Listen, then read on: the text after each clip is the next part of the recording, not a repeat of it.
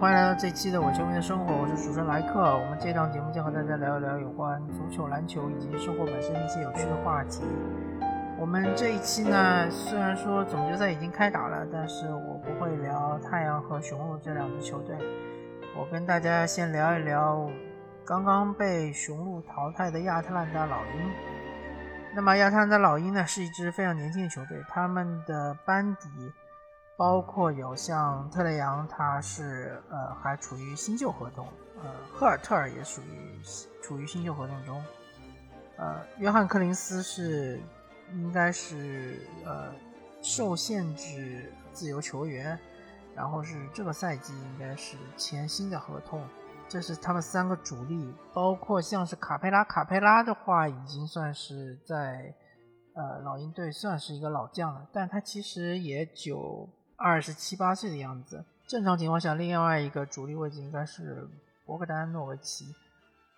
因为联盟里面有两个博格丹，所以说我也不知道如何区分，大家反正知道就行了。就原来从国王队，原来是被国王队选中，后来呢是呃新秀合同到期之后离开国王，然后来到了亚特兰大，签了一份大合同。啊，当然，博格丹他本身年纪也不大啊，呃，他就是他是属于就是双能控卫，啊，又能打控控卫，又能打这个得分后卫，和特雷杨其实是属于双核驱动吧。那么主力阵容很年轻，包括替补上面有亨特啊、雷迪什啊，都是非常年轻的球员，包括他们的。替补呃中锋奥孔古也是新秀嘛，那么照理说这样一支球队能够打进东部决赛，而且看上去是呃和雄鹿也算是杀的难分难解，应该说是一支呃前途非常无量的球队啊。但是我这边要给亚特兰大老鹰这个泼一盆冷水。因为像他们这种天赋异禀的球队，包括有巨量的这种同工合同的球队，杀进呃分区决赛，甚至杀进总决赛，是古而有之啊。最早的话，我个人知道，就是最近二十年最早的那一支，肯定就是雷霆队嘛。雷霆队当时是三少，詹姆斯哈登。威斯布鲁克和这个凯文杜兰特，那个时候应该是威少和凯文杜兰特是提前续约，但是他们应该还处于新秀合同。呃呃，威少至少肯定还是处于新秀合同，KD 有可能已经是开始履行大合同了。那这个哈登登哥的话，也也是处于这个新秀合同嘛，他们就打进了这个总决赛。当时他们在西部真是呃。过关斩将嘛，赢了马刺，赢了湖人，对吧？湖人还是卫冕冠军，非常不容易。虽然总决赛里面输给了三巨头，啊，有那个勒布朗詹姆斯、德德文韦德以及克里斯波什的三巨头的热火，但是每一个人都觉得他们是前途无量，然后甚至有可能开启一个雷霆时代。但最终结果大家都知道了嘛，哈登很快是。被交易去了火箭，然后，呃，杜兰特和威少就不断的经历伤病困扰，然后终于有一年他们双双健康，而且以西部第三的身份进入季后赛。那那一年西部的竞争非常非常激烈啊，西部第一是七十三胜勇士，西部第二是六十八胜。这个马刺，西部第三就是雷霆，也差距不是特别大，好像也是六十胜，还是五十八九胜，反正就是胜率非常高。最终他们在西部半决赛拿下了马刺啊，四比二战胜马刺，然后在西部决赛中遇到了这个七十三胜勇士嘛。最终他们是在三比一领先的情况下，呃，由于这个克莱汤普森所谓佛佛光普照，在第六场是投进了十一个三分球，然后第七场回到主场，啊，是拿拿下了这个雷霆啊，雷霆就此就是完全这个核心阵容就永远的打散了嘛，杜兰特就投奔了勇士，呃，然后没过几年，威少虽然签下了顶薪的超级大合同，也离开了雷霆。那我想说的这个故事，告诉大家这样一个故事，我是想说，呃，即使你是一个非常年轻的球队，即使你进入了啊所谓分区决赛，并不代表你真的是有足够的实力去呃去挑战。我就不说全联盟了嘛，就说东部嘛，挑战东部的这些强队。呃，可以这么说吧，老鹰队能够打进东部决赛，其实是呃有很多偶然的因素组成的。第一个偶然的因素就是他们抽到了纽约尼克斯，当然不是抽到，就是说呃正好是这个排名上正好是一个第四，一个第五。纽约这支球队是一支什么球队呢？纽约这支球队，他们是以防防守为主，但是他们缺乏进攻的一个外线进攻的威胁。他们最强的外线进攻球员就是罗斯，德里克·罗斯。自从大伤之后，其实大家也都知道嘛，他开始转型，转型成为一个跳投球员，但是他的爆发力其实已经不存在了。所以老鹰外线防守的压力非常的小。所以他们就把所有的防守中心都放到内线，内线的话就是针对兰德尔嘛。而且纽约尼克斯还就缺缺少了他们的呃，就是主力中锋罗宾逊。罗宾逊这个球员，呃，他是一个典型的三 D 球员啊，他内线篮板非常厉害，然后也有一定的护框，而且他的外线三分球也算是比较准的。那么。在这种情况下，纽约其实就是实力大损，而且就遇到了亚特兰大，正好是一支非常相克的球队，所以就是一比四嘛，非常轻松的就被老鹰给拿下。然后他半决赛遇到七六人，当然非常的强，七六人可以说是东部三强之一。但是问题是，七六人的恩比德他其实是之前在和奇才比赛中膝盖受受伤。这个伤势其实是影响比较大的，所以恩比德其实拖着一条残腿，可以说在和老鹰对决。而且七六人也是一支外线进攻实力比较弱的球队，他们的进攻强点是在内线，就在恩比德这一点。包括像本西蒙斯的对内线的冲击，包括像呃托拜斯哈里斯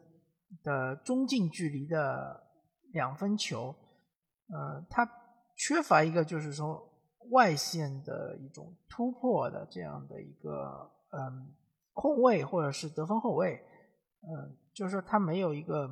速度特别快而且有持球和三分球能力的这样一个控卫。他们外线最好的球员叫塞斯库里，当然塞斯库里在这一轮系列赛发挥的非常好啊，呃，命中率非常高，但是他有一个致命的弱点，就是说他的防守非常差。那么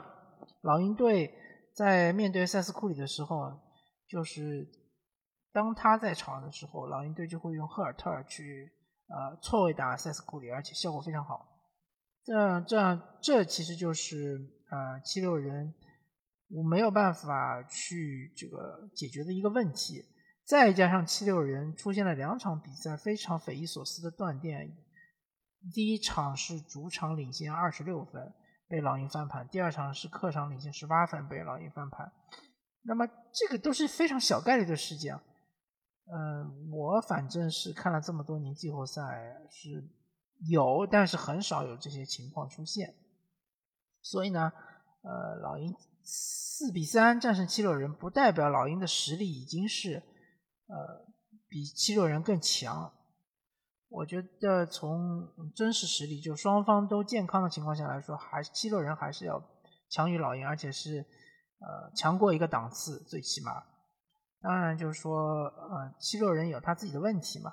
呃，下个赛季很有可能就是会找一些办法来解决掉他，比如说把本西蒙斯给换掉，对吧？换成呃，我我胡说啊，有可能换成达米安利拉德，是有这个可能性的，不是完全没有。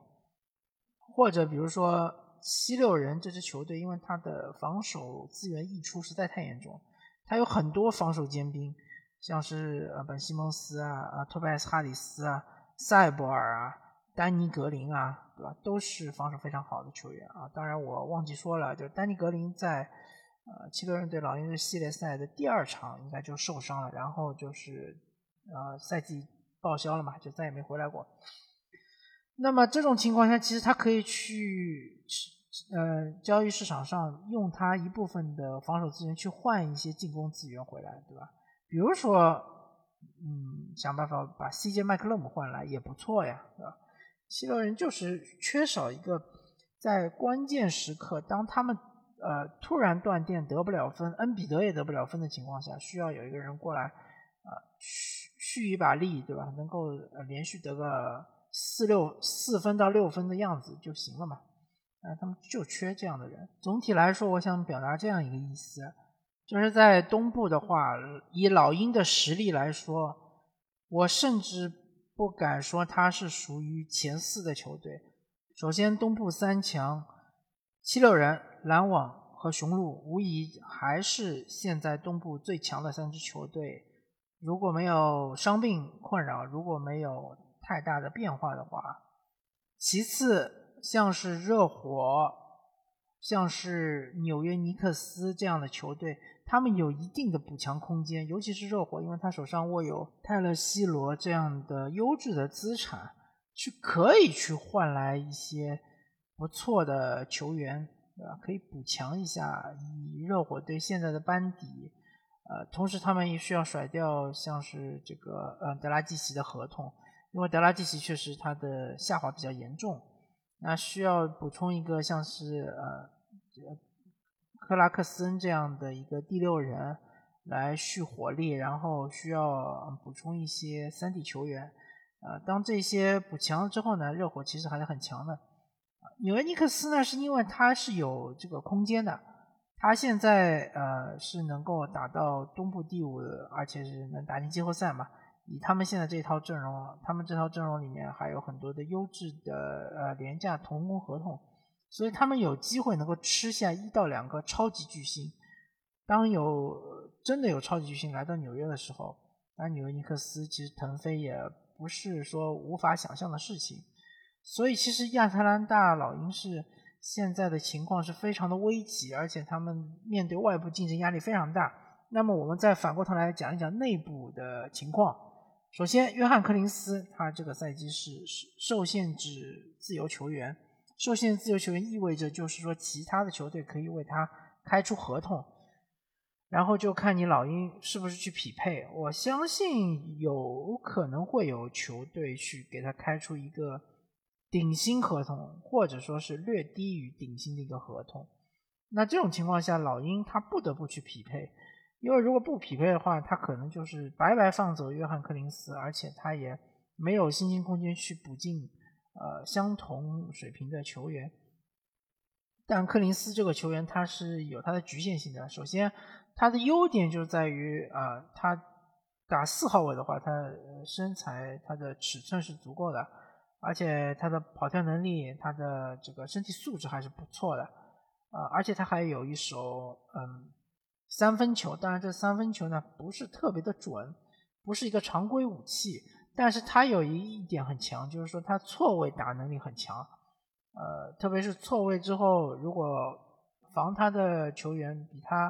呃矮个十厘米到二十厘米的样子，他转身翻身跳投还是非常准的。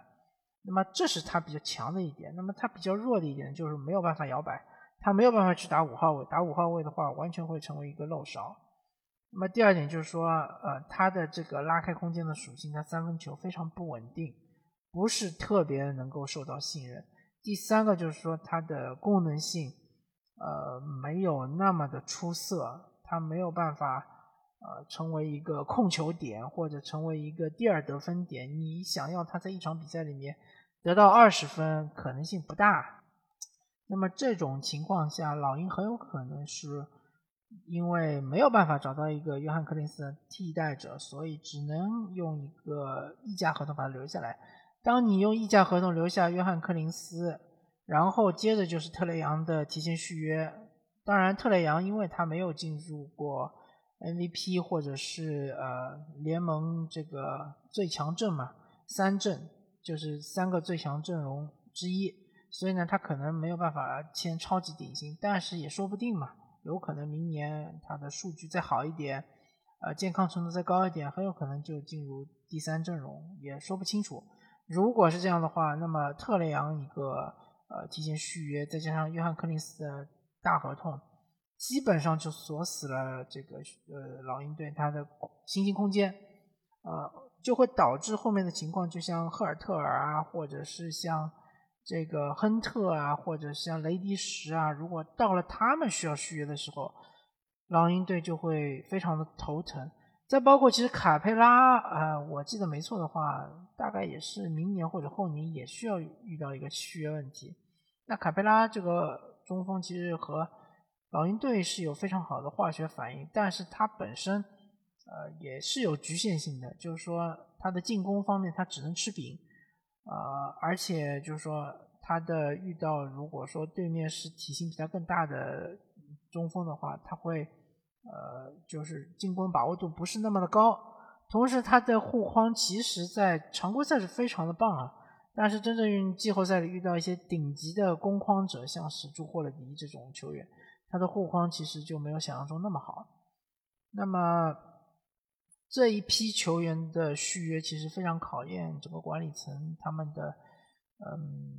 一些就是操作，包括他们的呃对于球员价值的评估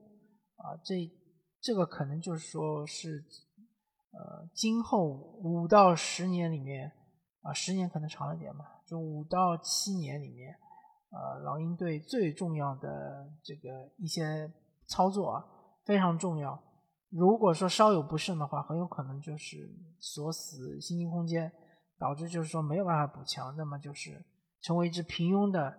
呃，经常能进呃这个东部季后赛，但是呢，往往就是没有办法获得这个首轮或者次轮呃胜利的这样一支球队，呃，很有可能是这样子，而且今年呃。亚特兰大老鹰能够进东决，不代表今后五年他还能进东决。我是比较悲观的。我觉得，如果说呃东部三强能够保持健康，如果说像是迈阿密或者是纽约尼克斯他们能够补强的话，呃，后面老鹰甚至想要突破首轮都是非常困难的。当然，呃，特雷杨这个球员是非常不错，但是他他的局限性就是。他作为一个防守队员的话，他是确实是一个非常呃漏洞非常大的一个球员，对吧？啊，很容易就被对方抓住。老鹰队所以说他防守是有天然的劣势的，而且像是遇到什么七六人呐，或者是雄鹿啊这样的内线非常强的球队，他们的内线光靠是柯林斯啊，或者是这个卡贝拉，或者再加上奥孔古啊，其实是顶不住的。当然，他们如果遇到呃完全健康的篮网，他们的外线也会被爆啊。忘了说一点了，老鹰这支球队，他们还有一个非常致命的弱点，就是他们缺乏三 D 球员。呃，大家看他们打雄鹿其实是特别明显的，因为雄鹿有两个进攻强点。呃，在字母哥倒下之后，他们的霍勒迪和这个米德尔顿，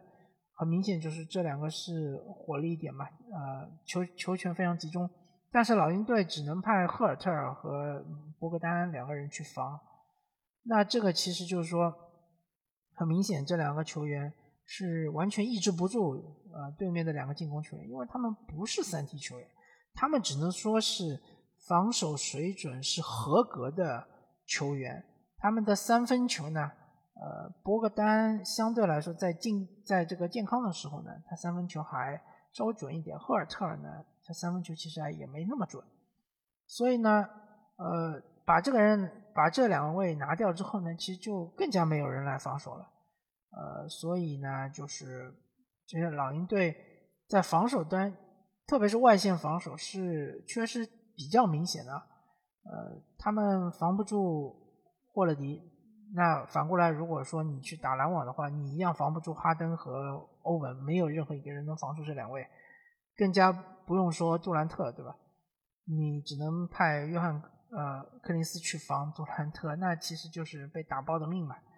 所以老鹰这支球队，它的弱点也是非常明显的。当然，就是说，呃，他们也是有一定的提升空间，毕竟球员们都是非常年轻、非常有潜力啊，身体素质也是非常好的。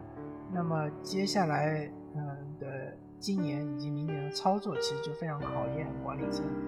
可能会决定他们今后五到七年的命运。那么感谢大家收听这一期的伪球迷的生活，我是主持人莱克，我们下期再见，拜拜。